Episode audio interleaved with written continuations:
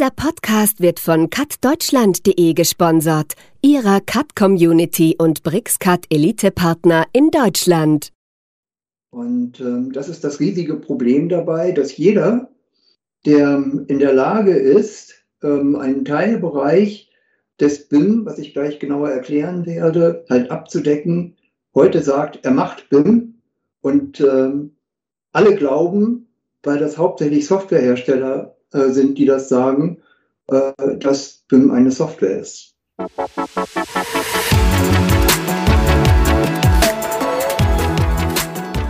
Hallo und herzlich willkommen zu einer neuen Folge von Cut Talk, unserem Podcast rund um die Themen CAD Software, Anwendung, Entwicklung und vieles mehr. Heute haben wir mal wieder ein Thema aus der Architektur. Wie hat sich die typische Arbeit in einem Architekturbüro in den letzten Jahrzehnten verändert? Das ist eine Frage, die wir heute nachgehen wollen.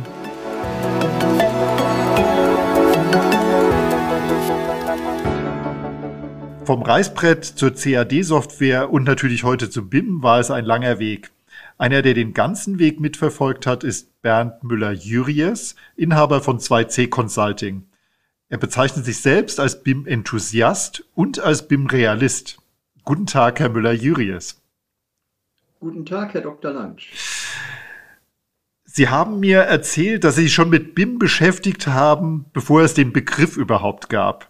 Erzählen Sie doch mal kurz etwas zu der Historie. Also ich habe ja eben in der Anmoderation gesagt, vom Zeichenbrett zu BIM. Es ist ein langer Weg. Ja, ja, ein sehr langer. Und äh, kurz kann ich da auch eigentlich gar nicht sagen, weil das könnte ich einen Roman drüber schreiben. Ähm, das sind ja mittlerweile 35 Jahre in diesem Bereich, ähm, in dem ich unterwegs bin und da hat sich einiges getan. Aber zuerst einmal muss man sagen, äh, dass ähm, ein Gebäude ja nicht nur von Architekten halt ähm, geplant wird, sondern da sind ganz viele andere Ingenieure mit dabei.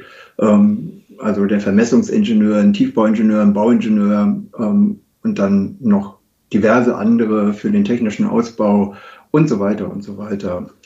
Und ähm, die meisten dieser Ingenieure haben bis in die 1980er Jahre ja noch am Reißbrett gezeichnet und ihre Pläne am Reißbrett erstellt. Und ähm, das passierte halt mit ähm, ja, Winkel, Zirkel, Bleistift, Radiergummi, Tuschestift, und Rasierklingen, ne? weil damit hat man auf dem Papier halt Korrekturen durchgeführt. Die fertigen Tuschepläne waren oft kleine und manchmal sogar richtig große Kunstwerke. Ähm, Änderungen mussten unter großer Vorsicht mit speziellen Radiermethoden, eben diesen sogenannten Rasierklingen und Glasfaserstiften durchgeführt werden, was die kleinen Kunstwerke äh, manchmal äh, ganz schön arg beschädigte. Dies war zum Teil eine wahnsinnig aufwendige Arbeit. Und gerade die Beschriftungen, Bemaßungen, Schraffuren, Staffagen, ähm, all diese Arbeiten, das wurde in der Regel von Bauzeichnern erledigt.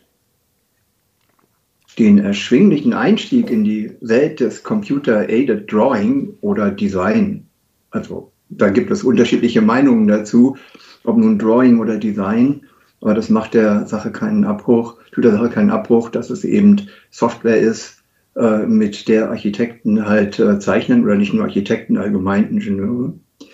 Ähm, diese, diesen erschwinglichen ähm, Einstieg in diese Softwarewerkzeuge äh, machten kleine Programme, die ähm, auf Personal-Computern auf einmal liefen, die damals eingeführt wurden. Das heißt also PCs, die in der Regel zwei Diskettenlaufwerke hatten, eine Festplatte, äh, die 10 MB groß war und äh, ja ungefähr das Format eines Ziegelsteins hatten und auch das Gewicht.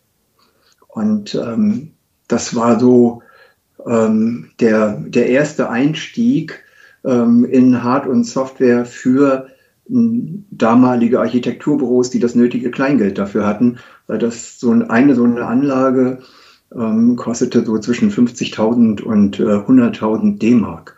Das war also wirklich schon eine richtig heftige Summe. Aber Sie haben es eben schon gesagt, Computer-Aided Drawing, das war erstmal ein Ersatz fürs Reißbrett. Also es wurde auch ein Plan gezeichnet. Und genau. der große Vorteil war, man musste beim Korrigieren, konnte man einfach wieder ein Teil löschen ohne dass man es gesehen hat nachher, je nachdem mit Glasfaserstiften oder Rasierklingen. So kann man das darstellen, ja.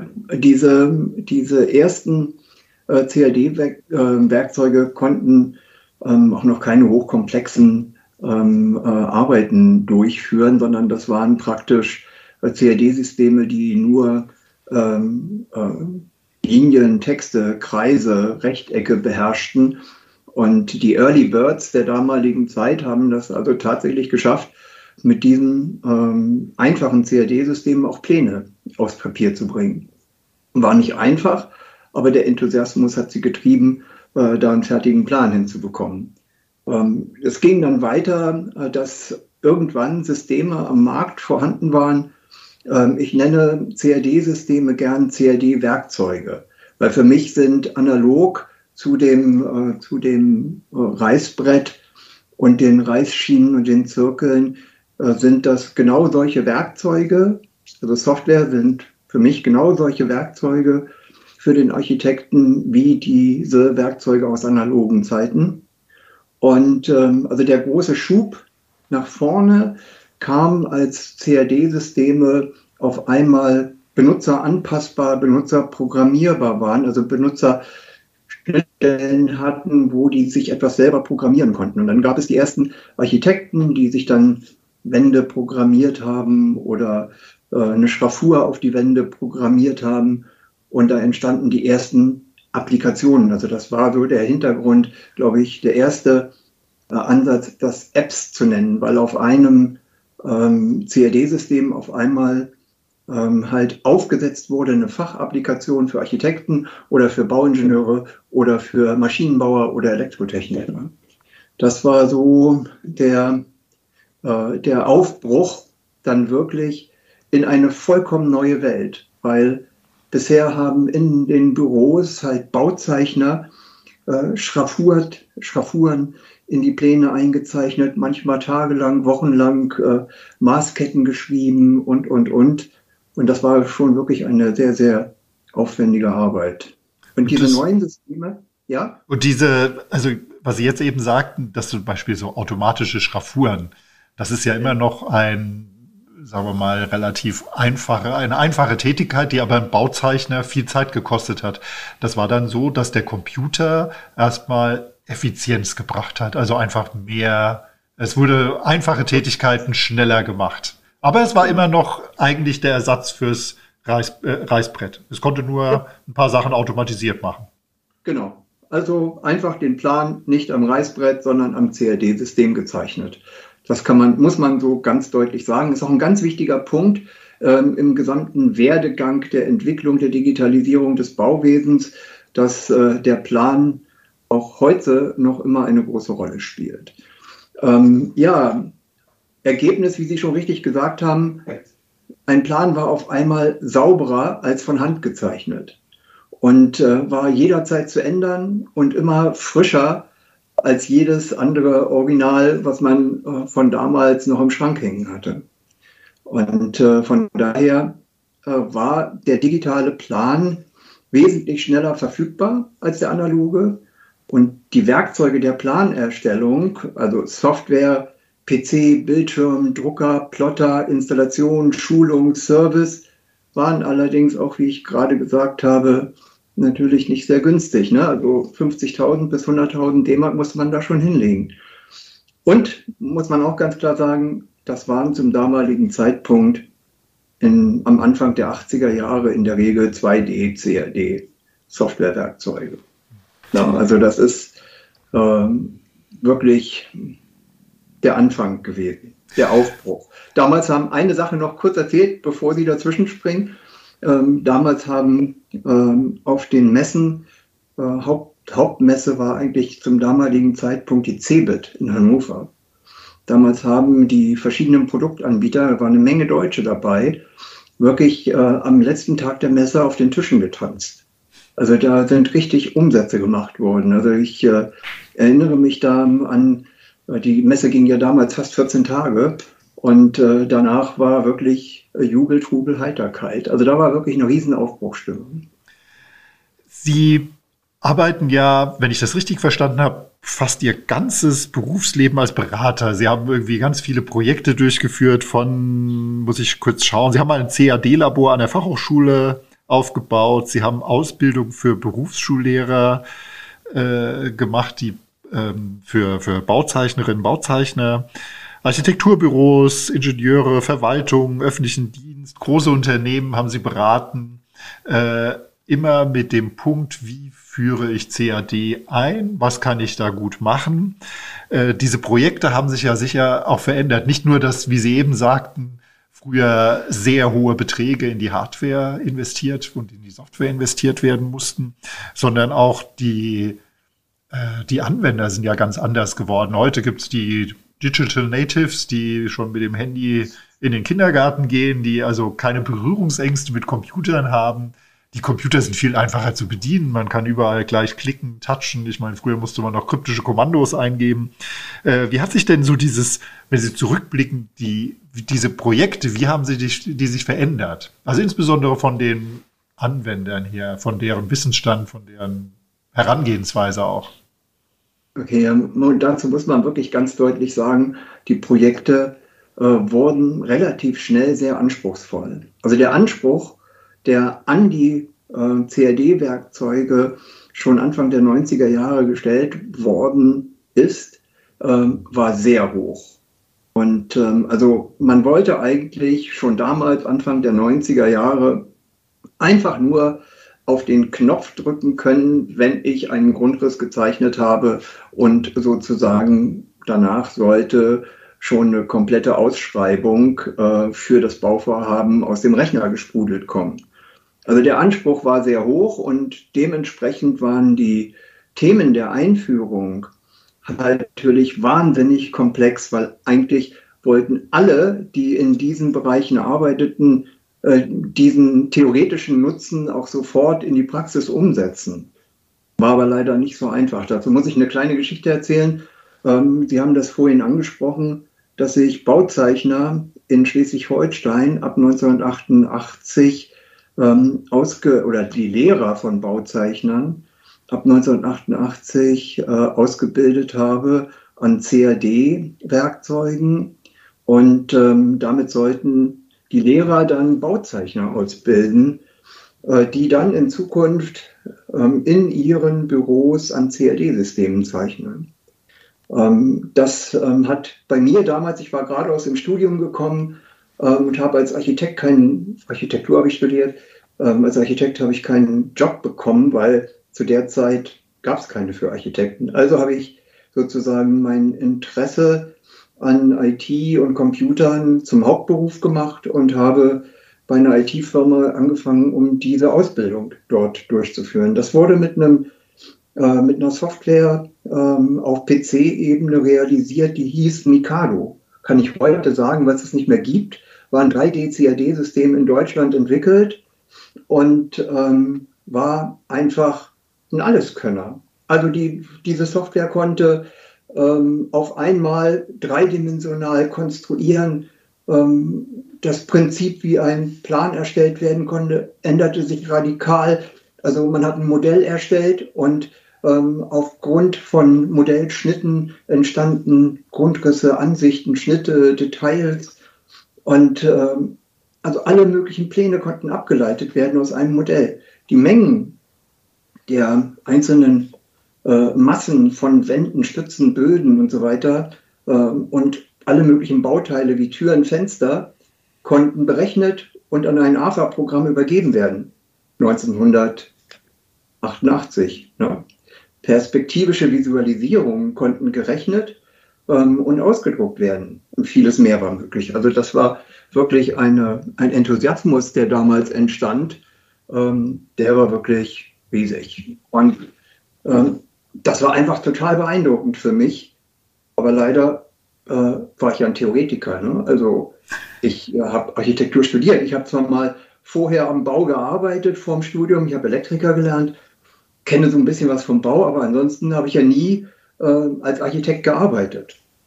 Und ähm, auch die, die Berufsschullehrer waren eigentlich total begeistert, haben aber auch nie als Architekt gearbeitet oder als Ingenieur. Die Bauzeichner waren auch total begeistert Und ähm, so haben wir einstimmig sozusagen beschlossen, wir müssen das in die Architekturbüros transportieren. Und äh, dann schließlich hat so ein Bauzeichner innerhalb von Unterrichtseinheiten ein komplettes dreidimensionales Gebäude erstellen können, Schnitte daraus, Massen ermitteln. Also musste das doch auch in der Praxis im Architekturbüro funktionieren. Ja, hat aber nicht. Woran lag es denn? Die, diese, dieses äh, Gehen, die das, das den Leuten sagt, das haben wir schon immer so gemacht. Ja, ist ein, sicherlich ein Teil, aber der größte Teil war, das, was hier ähm, eine Person an einem PC, an einem kleinen Einfamilienhaus mit Satteldach gemacht hat, machen in einem Architekturbüro, und die machen nicht nur Einfamilienhäuser, ähm, das machen halt in so einem Architekturbüro viele in unterschiedlichen Bereichen. Das heißt also, es gibt den Entwurfsarchitekt, es gibt den konstruktiv arbeitenden Architekt, es gibt äh, da die Bauwirtschaftler, die sich äh, mit den Ausschreibungsunterlagen der Massenermittlung und so weiter.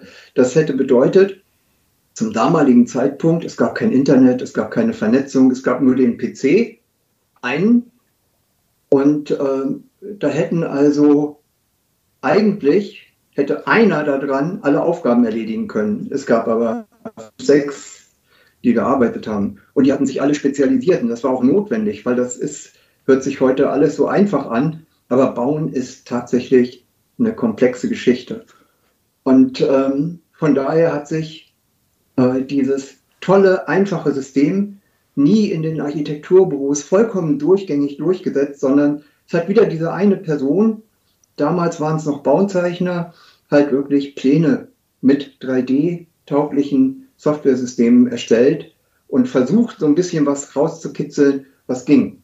Ähm, aber im Allgemeinen war allein schon die Verbindung von, ähm, von ähm, der Massenermittlung im CRD äh, zum AFA-Programm total schwierig, weil diese Verbindung musste händisch sozusagen konfiguriert werden, weil die Massen- und Materialkataloge, das war nicht ein äh, irgendwo im Internet verfügbar, wo alle darauf zugreifen konnten, sondern ähm, im CRD mussten die gleichen Massen gepflegt werden wie in der AFA.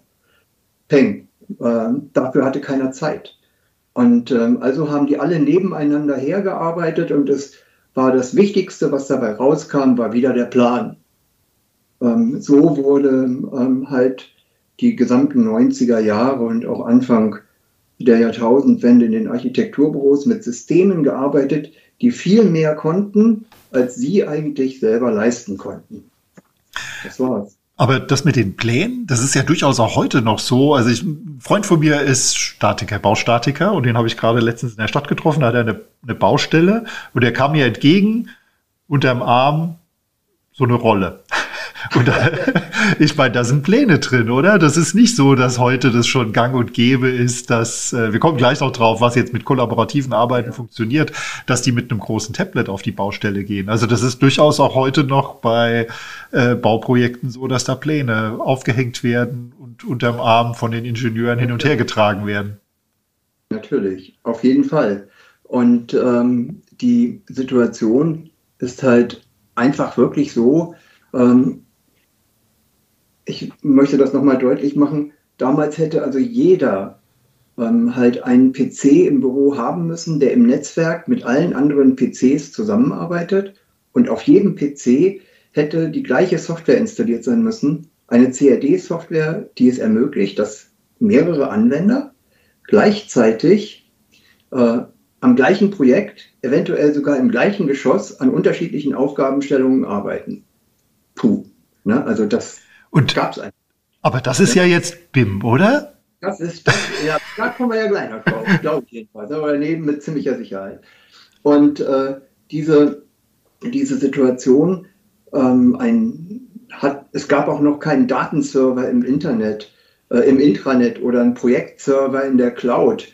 Und äh, das Internet als Kommunikationsplattform mit externen Ingenieuren war noch weit weg. Und deswegen ging das immer noch so wie Sie es eben beschrieben haben, äh, lange, lange weiter. Und auch heute ist es zum großen Teil noch so, äh, dass man auf der Straße irgendjemand erleben kann, der äh, eine Rolle unterm Arm hat und darin Pläne transportiert und auf dem Weg ist zu einer Besprechung. Allerdings, das ist wirklich dann jetzt wirklich selten geworden. Also ich muss das schon wirklich zugeben. Also inzwischen äh, wird das wirklich selten sein. War auch ein kleines Bauprojekt.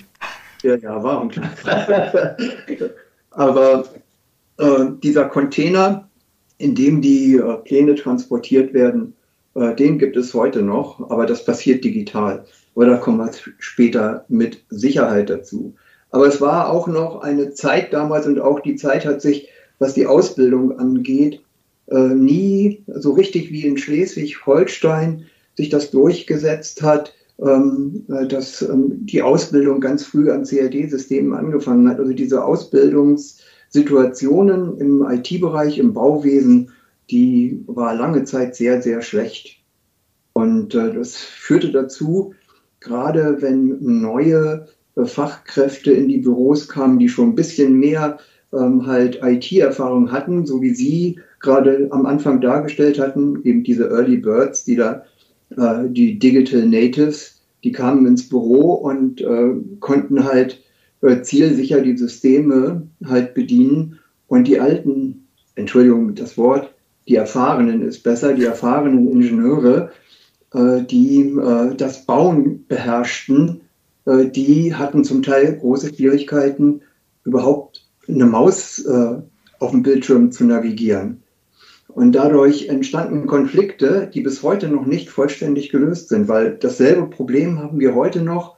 Wir haben fähige Ingenieure, die wunderbar, super planen können und ein Gebäude halt vom Papier äh, in die Realität überführen können und ähm, oder vom Plan, nicht unbedingt mehr vom Papier, aber vom Plan in die Realität überführen können.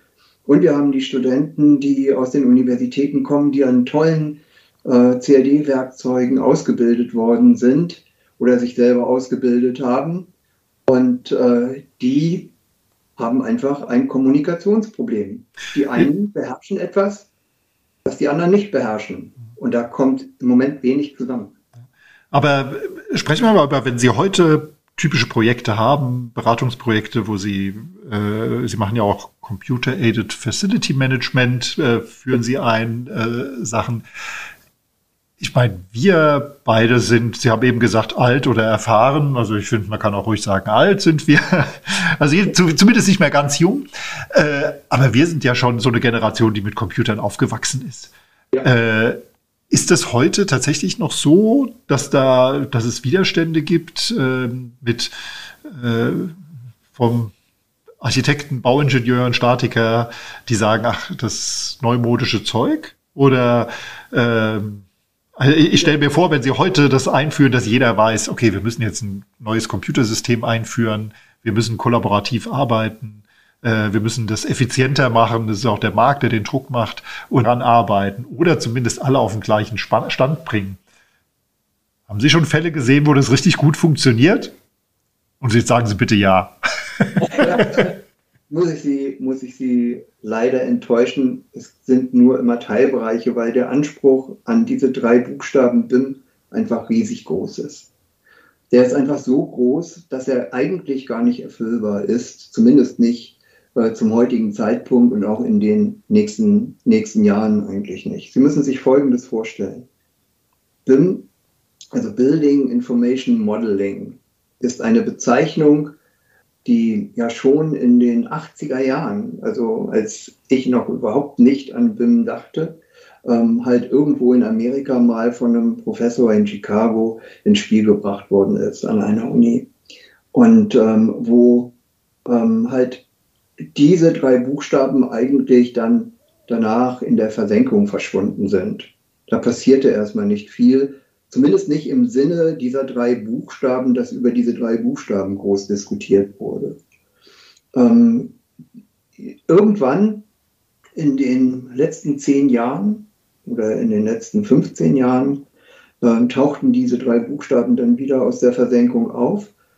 Und ähm, inzwischen ist es so, dass wenn Sie ähm, im Internet nach einer Begriffsdefinition für diese drei Buchstaben suchen, also das Building Information Modeling doch bitte näher erklärt wird, äh, dann werden Sie Hunderte finden.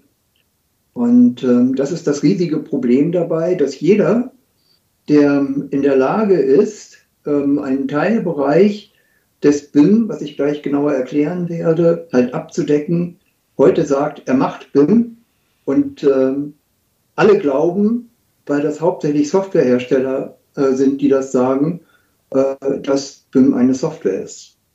Ist es aber nicht, sondern BIM ist eine Methode. Und zwar eine Methode, die ähm, halt die digitale Planung von Bauprojekten äh, beschreibt und ähm, die als einfache Grundlage einfach hat, ich drücke es einfach mal platt aus, alle an einem Bauprozess Beteiligten arbeiten am selben digitalen Modell. Wäre ja toll. Ne? Also der Architekt macht ähm, ein digitales Gebäudemodell, der Architekt arbeitet aus Erfahrung, weiß also nicht, ob er die Stützenstärke richtig dimensioniert hat. Dann gibt das zu dem Kollegen Bauingenieur, der macht dann die Berechnung aller Windlasten, Schneelasten ähm, und sonstigen äh, Besonderheiten und sagt dem Architekt dann, hör mal zu, die Stütze hast du zu klein, zu groß oder wie auch immer dimensioniert. Und dieser Prozess könnte man sich ja vorstellen, dass der Architekt seine digitale, ähm, seine digitalen Daten dem Bauingenieur zur Verfügung stellt. Der guckt drüber, äh, macht seine Berechnungen und automatisch ändert sich alles. Und dann gibt er das wieder zum Architekten zurück und der kann dann aus diesen veränderten Daten ähm, des äh, Bauingenieurs seine Ausführungsplanung weiter durchführen. Ist aber nicht so. Warum? In vielen, in vielen Fällen ist das noch so, dass der Bauingenieur einfach komplett alles wegschmeißt, was vom Architekten kommt, bis auf den Grundriss, seine Berechnungen durchführt und alles nochmal neu macht. Und ähm, das dann auch wieder zurückgibt und das muss wieder eingearbeitet werden vom Architekten. Also da sind Brüche einfach vorhanden, die so langsam angefangen werden, ähm, halt, ähm, wo einfach es jetzt erst so langsam beginnt, dass diese Brüche versucht werden auszumerzen. Aber die sind noch nicht weg. Und von daher ist diese Idealvorstellung, alle arbeiten an einem digitalen Modell, halt ähm, zumindest im Native-Bereich, also wirklich noch Illusion. Und liegt es daran, dass es die, dass es die Systeme noch nicht hergeben, dass die es haben ja dann Kompatibilität und, und gleiche Datenstrukturen oder Formate. Oder liegt es an den Menschen, dass sie sagen, das haben wir immer so gemacht? Nein, nein, das liegt schon, das haben, da haben Sie vollkommen recht, das liegt an den, das liegt an den Systemen. Und da, dahinter stecken natürlich auch ganz knallharte Marketing- und wirtschaftliche Aspekte der, der Softwarehersteller. Es gibt sehr viele ähm, von sehr viele CAD-Softwarehersteller im Moment, die weltweit agieren. Zwar sind das nicht äh, Hunderte, aber es sind äh, mehrere Handvoll. Und äh, die ähm, haben halt noch nicht den Weg gefunden, also das Ei des Kolumbus, um untereinander vernünftig Daten auszutauschen. Sie sagen zwar, sie hätten es. Es gibt da ja das IFC ähm, und äh, IFC als Inter Operable Foundation Classes ähm, ist also eine Schnittstelle zwischen Systemen, die aber nur bedingt als Schnittstelle ähm, wirklich benutzt werden kann. Und es ist im Moment eigentlich eine Kommunikationsplattform, eine visuelle Kommunikationsplattform, aber keine Schnittstelle. Sie müssen sich das so vorstellen, wenn, der, wenn das eine CAD-System eine Wand konstruiert hat mit Fenstern drin, ähm, und schreibt die in IFC raus und der nächste liest das wieder ein. Dann hat sein Wanddatenmodell, also von dem, der das wieder einliest, eine andere Datenstruktur wie das Modell ähm, des Exportierenden. Das passt nicht zusammen. Und deswegen kommen, äh, wir nennen das diese Wandelemente, die über IFC ausgetauscht werden, als Proxys, als Stellvertreterelemente in den anderen CAD-Systemen an.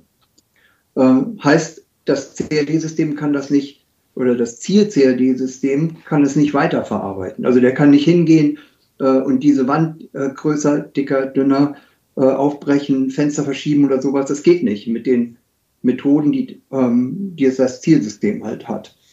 Und ähm, von daher ähm, wäre es wirklich für die Zukunft wichtiger oder sehr wichtig, ähm, an diesen Kompatibilitätsproblemen, die die Softwareanwender unter sich gerade äh, ganz clever lösen, ähm, halt wirklich aufzulösen. Weil im Moment ähm, funktioniert es so, dass man sagt, es gibt ein Open BIM und ein Closed BIM. Wobei äh, die Softwarehersteller eben sagen, ähm, äh, Closed BIM ist, wenn alle Fachingenieure, die im Bauwesen an einem Bauprojekt arbeiten, die gleiche Software benutzen, dann gibt es das Schnittstellenproblem nicht mehr, weil sie können über die Native-Datenformate halt an den Projekten weiterarbeiten. Ist theoretisch wunderbar, praktisch hat das aber auch haufenweise Fallstrecke. Ähm, der andere, dieses OpenBIM, ähm, sagt aus, gut, wir wissen, dass unterschiedliche CAD-Systeme zusammenarbeiten und wir tauschen halt über IFC aus und leben mit den Nachteilen. Ist ähm, äh, sicherlich nicht im Sinne des Erfinders, wenn ich von Nachteilen spreche in dem Bezug, weil das stellen die sich anders vor, aber es hat es einfach. Es hat sie einfach. Und äh, alle, die halt in einem bestimmten Programmsystem im Closed BIM arbeiten, haben jetzt auf einmal aber ganz andere Probleme. Zum Beispiel, wenn ein Architekt ein hochkomplexes Bauwerk in einem System erstellt und verschiedene Bauteile selber designt und äh, da auch ganze Bauteilgruppen wie Fenster, Türen designt, speziell für dieses Gebäude, komplett in 3D mit allen Metadaten und Attributen versehen, dann ist das äh, etwas, was er als persönliche Handschrift eigentlich nicht gern rausgibt. Auch nicht an irgendjemand anders in dieser Kette von Bauingenieuren oder von Ingenieuren, die an dem äh, Entwurf dann weiterarbeiten oder an der Planung weiterarbeiten, weil damit gibt er seine Arbeit weg.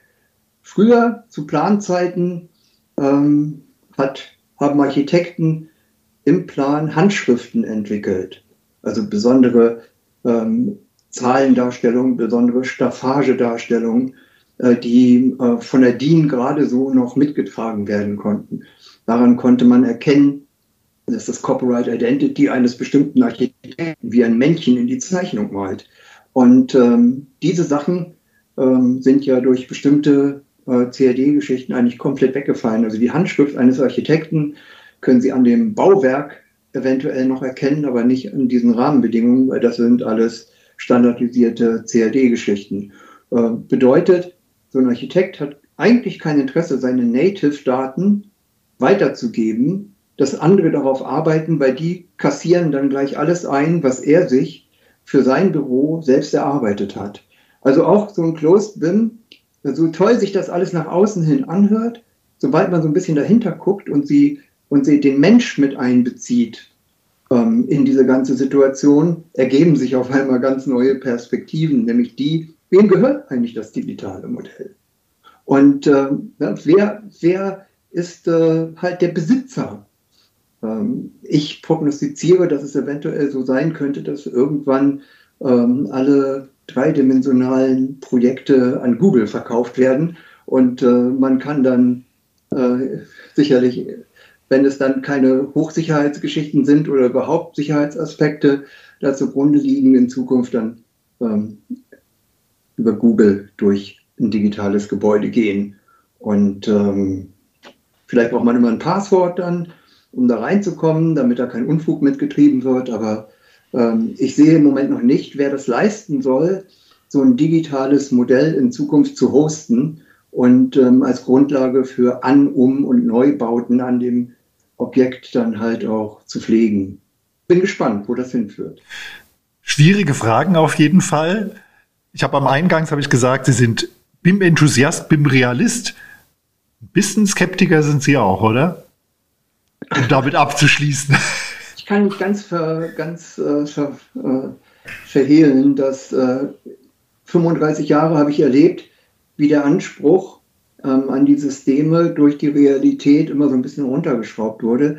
Ich möchte das aber nicht Pessimist nennen. Ich möchte das wirklich nennen als ein Bewusstmachen von, wo ist noch Arbeit, wo müssen wir noch hinfassen. Also es muss allen klar sein, wenn wir das alles so wollen, äh, die Digitalisierung, dann müssen wir da auch investieren. Und zwar nicht nur in Hard- und Software, sondern in den öffentlichen Verwaltungen äh, muss massiv in die Ausbildung der Mitarbeiter investiert werden. Ähm, es muss äh, massiv in äh, den digitalen Bauantrag investiert werden. Also es gibt ein, zwei Pilotprojekte.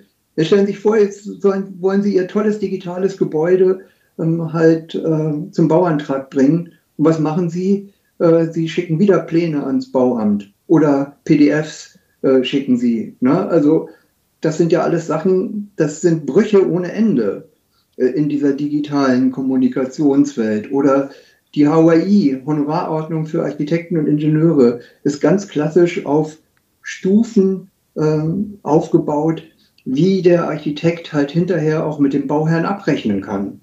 Und äh, das passt. Äh, Im BIM kann ich bestimmte Leistungen, die ich in der HAI erst in Leistungsphase 4, 5 oder noch später abrechnen kann, kann ich schon erfüllen als Architekt in Leistungsphase 2 oder 3. Und ähm, das da ähm, sagt im Moment, glaube ich, so hundertprozentig bin ich mir jetzt nicht sicher, vielleicht sage ich da was Falsches, aber im Moment kann ich, habe ich sehr viel Spielraum bekommen in der HAI, bin durch Vertragsfreiheiten in, eine, äh, in einen Werkvertrag mit einzuformulieren. Das, ähm, aber all diese Sachen wie eine VUB oder es gibt kein Curriculum ähm, für die Ausbildung von Architekten für äh, BIM, wobei das sowieso vollkommen falsch wäre, weil in meiner, aus meiner Sicht dürfte man diesen Begriff nicht in die wissenschaftliche Ausbildung mit einbinden, sondern das müsste man viel mehr digitale Wertschöpfungskette nennen. Also BIM ist für mich viel, viel mehr ein Streitpunkt, dadurch, dass es so undefiniert ist, also unspezifisch halt drei Begriffe in den Raum stellt. Aber die digitale Wertschöpfungskette sagt genau aus in meinen Augen, was eigentlich äh, BIM ausmacht, wenn es richtig angewendet wird. Und aber ich bin wirklich, äh, ja, ich muss aufpassen, dass ich manchmal nicht ein bisschen zynisch werde bei der ganzen Geschichte, ähm, weil ich eben sehe, technologisch sind wir an einem Punkt, wo wir das alles machen könnten. Was die BIM-Welt äh, uns äh, an Anspruch halt sozusagen suggeriert, der zu wuppen wäre. Aber die Realität äh, zeigt halt, dass wir noch viele Sachen, die sich außerhalb von Hard- und Software befinden, regeln müssen. Und da sind auch viele menschlich, menschliche Geschichten dabei, die äh, ja oft vergessen werden. Ne? Also da ist viel Menschliches. Also zum Beispiel in der Kommunikation, wir haben ja ähm, gleich noch vor, oder besser gesagt, ich fange da einfach mal mit an, das, was Sie Kollaborationssysteme genannt haben. Ähm, die CDEs, also Common Data Environment Systeme. Architekten ähm, legen heute Projektdaten in, in die Cloud, in so ein Common Data Environment System und ähm, dann können alle am Bauprozess Beteiligten, anderen Ingenieure, äh, sich die Informationen zur gleichen Zeit wie alle anderen voll transparent immer aus der Cloud ähm, abholen. Also es gibt keine Geschichten wie, oh, der Plan ist per Post bei mir nicht angekommen oder äh, der Plan ist im Spam gelandet oder, oder, oder. Es, ähm, es gibt eine gewisse Hohlschuld äh, für die Ingenieure, die müssen nachschauen in diesen Projekträumen, gibt es was Neues. Und ähm, das ist natürlich eine wahnsinnig transparente Geschichte, aber für, nicht für alle ist Transparenz immer äh, das, was sie in einem Bauprojekt, was über mehrere Jahre lang ähm, halt äh, verfolgt wird, ähm, das Wichtigste. Ne? Also es, es passieren viele Sachen, die in solchen äh, Systemen, die ähm, zu anderen Zeiten anders gelöst worden wären. und viele, viele Sachen, wo man sagt, ja, damit lösen wir Konflikte viel schneller. Das bezweifle ich, weil manche Konflikte werden dadurch erst heftig erzeugt, die ansonsten nie aufgefallen werden. Und, aber das ist ein Thema, über das man nochmal eigenständig reden könnte. Genau, ich glaube, um es zusammenzufassen, es bleibt auf jeden Fall spannend. Es bleibt auch viel zu tun, sowohl von äh, der, sagen wir mal, der Softwareseite als auch äh, von den von der menschlichen Seite, wie Sie es nennen, also Kommunikation ist immer zwischen Menschen. Ähm, ich denke, über die nächsten Jahre haben wir da noch viele Themen.